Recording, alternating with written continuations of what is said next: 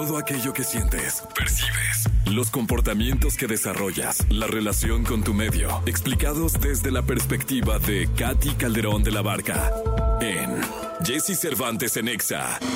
Aquí estamos, 8 de la mañana con 15 minutos en vivo en este jueves 24 de agosto. Katy Calderón de la Barca, bienvenida. Hola Jessy, ¿cómo estás? Bien, con bueno, muchísimo bueno. gusto de saludarte, de Igual. tenerte acá. El tema de hoy es muy bueno. Creo que a todos nos pasa todo Sí. el tiempo. Sí. Y gastamos mucha energía, eh, gastamos mentalmente eh, mucha productividad.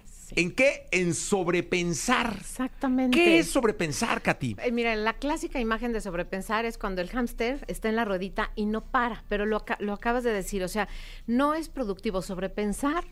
Nos hace perder el tiempo, sobrepensar nos hace eh, quedarnos en pausa, no nos lleva a la acción, nos genera ansiedad, a veces nos genera pensamientos obsesivos que no paran y entonces nos lleva a un estado como si estuviéramos literal como ese hámster arriba de la ruedita. Entonces, creo que es bien importante aprender la diferencia de el estrés productivo. O sea, ese, hay, hay estrés que te ayuda a llevar a la acción, que te ayuda a que sucedan cosas, a que transformes y a que puedas crear. Pero la diferencia con sobrepensar es que esta te deja absolutamente paralizado, parado, en estado de no hacer nada y como tú crees que preocuparte es algo que produce, es algo, a ver, me estoy preocupando en este problema que tengo, entonces como que es una falsa creencia de estoy haciendo algo para resolver. Y la diferencia es que cuando tú llevas a la acción, lo bajas de la cabeza al, este, al cuerpo, al papel a veces para poder hacer un, un diagrama, unos pasos, entonces ahí es donde realmente empiezas a salir de este modo de nata, digamos, de este modo de no hacer nada y empieza a generarse ya el cambio, la transformación o la acción. Pero cuando nosotros estamos en, en una, digamos, como condición de mucho estrés, Jessy, o cuando estamos acostumbrados a vivir en estado de alerta prolongado, que eso nos pasó en la pandemia y por eso es importantísimo y se puso de moda el escuchar, ay, es que so- sobrepienso mucho, estoy overthinkando, que dicen mucho los adolescentes, ¿no? ¿Qué es lo que sucede? Te quedaste en este estado de no poder hacer nada y de que tu cabeza le podía dar vueltas a algo, vueltas, vueltas, vueltas. Y entonces, ¿qué sucedía? No hacías nada, pero tú creías y tenías la ilusión de estoy pensando para tratar de resolverlo. Entonces, de ahí se generó también mucho tema de ansiedad y como te digo, a veces, hasta, o sea, hasta trastornos, o sea, que caen en obsesiones y después en compulsiones. ¿Por qué? Porque no puedes parar. Esto es algo que tu mente se acostumbró a hacer. Entonces, por eso es importante detectarlo, reconocerlo y empezar a transformarlo. Oye, influye en la toma de decisiones. Totalmente. Es decir, que no solo que tardes en tomarla, No la- no- no sino que no tomes la, la decisión adecuada, ¿no? Exacto, tal cual te quedas justo en este espacio y entonces no- es la indecisión, es la, eh, la total, o sea, pausa sobre tu vida, tienes miedo a tomar decisiones porque entonces piensas en tantos escenarios que ya te diste cuenta que hay tantos que al final no tomas ninguna acción y el asunto es que es- tú estás creyendo que esto sirve. Ahora, lo importante es, o sea, cuáles son ciertas, digamos, como estrategias que ayudan, ¿no? De la cabeza, como les decía, bájenlo al papel. De la cabeza, o sea, piensen, digamos que se lo pueden expresar a alguien si no tienen a, a alguien con quien platicarlo.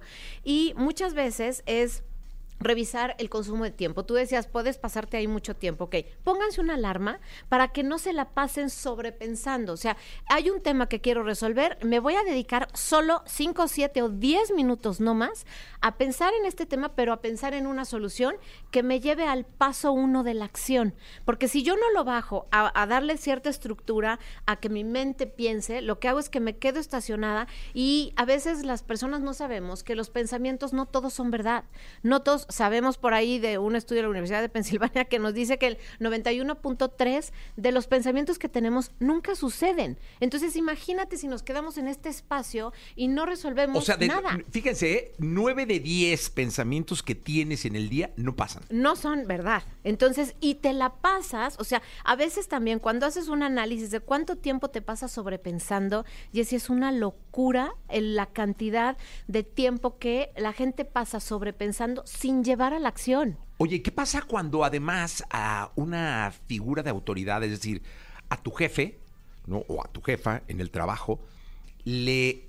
O sea, tú asumes que es mala persona, tú asumes que no te quiere, simplemente porque él tiene su manera de, de marcar un liderazgo, de llevar su departamento, su oficina, Sí. qué sé yo, pero tú estás mentalmente todo el tiempo, y este güey no me quiere, mira, ya no me saludó, y te saludó, pero no te saludó como tú quieres, o sea, "Eh, güey.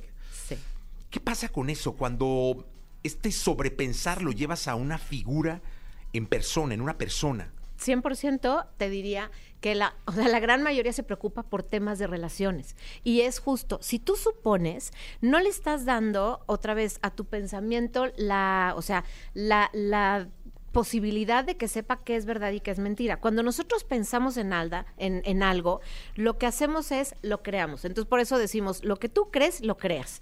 Y entonces, si tú crees que tu jefe te trata mal, si tú crees que tu esposa te está haciendo infiel, si tú crees que tu hijo es un este flojo, bueno para nada, eso es lo que vas a crear. Y entonces hay un filtro en la cabeza, que es el sistema reticular activador ascendente, que está en el cerebro, y lo que hace es, te va a dar todos los datos que van a confirmar ese pensamiento que tienes. Entonces, imagínate que tú le estás dando a tu mente, nadie me quiere, yo no valgo la pena, este, todo mundo me excluye. Toda, todo el día te vas a pasar con ese filtro viendo, ah, es verdad, mi no, mire, ese ya no te volteó a ver. Oye, el otro día estaba con un amigo y su hija está saliendo con un chavo, ¿no? Ajá. No, es que este chavo, la la la, y no lo quiero, y es un la la la, y para acá y para allá, y es un y haz todo lo Sí. que te imagines, ¿no? Y le pregunto a otro amigo, ¿y ya lo conoces? Y dice, no. Así, O sea, ¿cómo? Eso es, ese es el filtro justo del que hablo. O sea, esa es la historia que él ya se creyó, porque tiene miedo, porque de ahí viene el sobrepensar, viene de mucho miedo. Tiene miedo de lo, las historias que él se cree y se cuenta que le pueden pasar a su hija con este hombre. Y no lo, no lo conoce y ya está creando toda esta historia. Y entonces, eso es lo que nos ofrecemos a nuestro organismo, a nuestro cuerpo, a nuestras emociones. Eso es la realidad. Entonces, por eso es tan importante reconocer, a ver, estoy suponiendo, ¿no? Uno de los cuatro acuerdos, que es no ¿Por qué? Porque te lleva a directo al camino del sufrimiento. Entonces, tenemos que aprender que sobrepensar no es útil en lo absoluto. Le tenemos que dar un tiempo, le tenemos que, o sea, lo tenemos que aterrizar a cuáles son los pasos que tenemos a- este, a- que seguir. Y por otro lado, esto que decías nos lleva a que un pensamiento flexible es un pensamiento que puede evolucionar, que puede crear, que puede avanzar y que puede llevar a la acción. Porque cuando tú estás en, la, en, en sobrepensar, la estructura de tu pensamiento es 100% rígida. Entonces, cuando tú te permites, a ver, si esto no me salió como o que quiero. me está engañando, ¿no?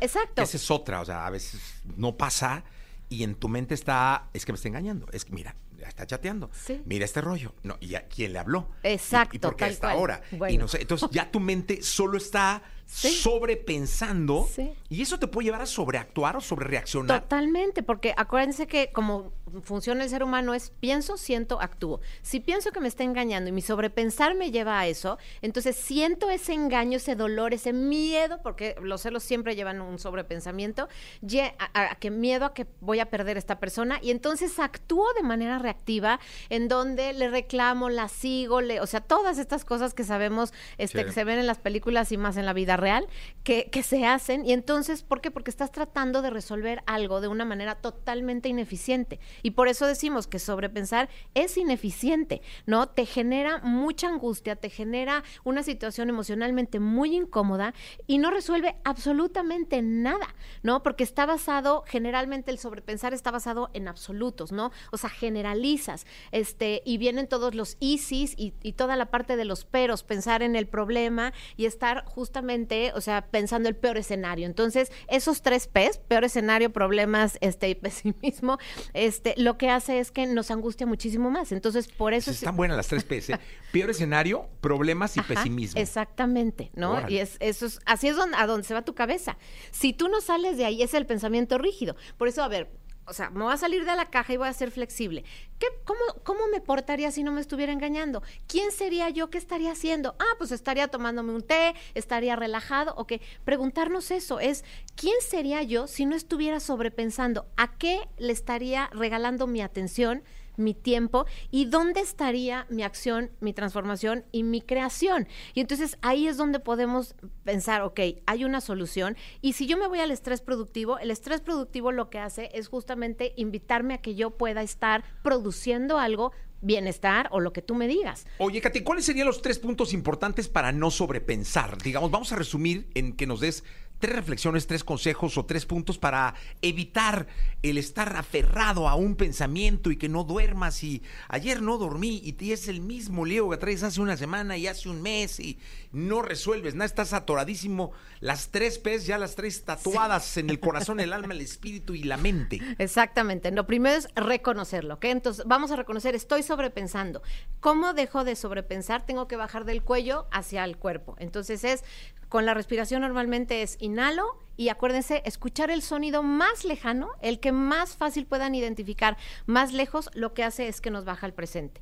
Pongan en una nota cuando sobrepiensan qué es lo que, eh, qué, de, cuál es el tema y vuélvanse flexibles, o sea, piensen en una solución que no habían pensado o platíquenlo con alguien, pero lo más importante es justamente de la cabeza bajar al cuerpo, el sentimiento de estar presente te baja de sobrepensar y ahí es donde vas a poder este, ver qué es lo importante de sobrepensar, cuál es el asunto. No conozco al novio de mi hija, pues conocerlo y darme cuenta si en efecto es un, es un mal tipo o a lo mejor con curiosidad, que esa es la, parte que nos lleva a ser flexibles, a conocer realmente qué es lo que me dice la realidad en lugar de estar peleándome con ella. Pues ese es un buen consejo. Katy Calderón de la Barca, ¿dónde te pueden localizar? Gracias, mi Si Les dejo mis redes, es Katy C de la Barca. Katy, recuerden, se escribe C-A-T-H-Y, Katy C de la Barca en todas las plataformas, ahí me pueden encontrar. Muchas gracias, gracias. Katy. Gracias por estar acá. Vamos a continuar con el programa.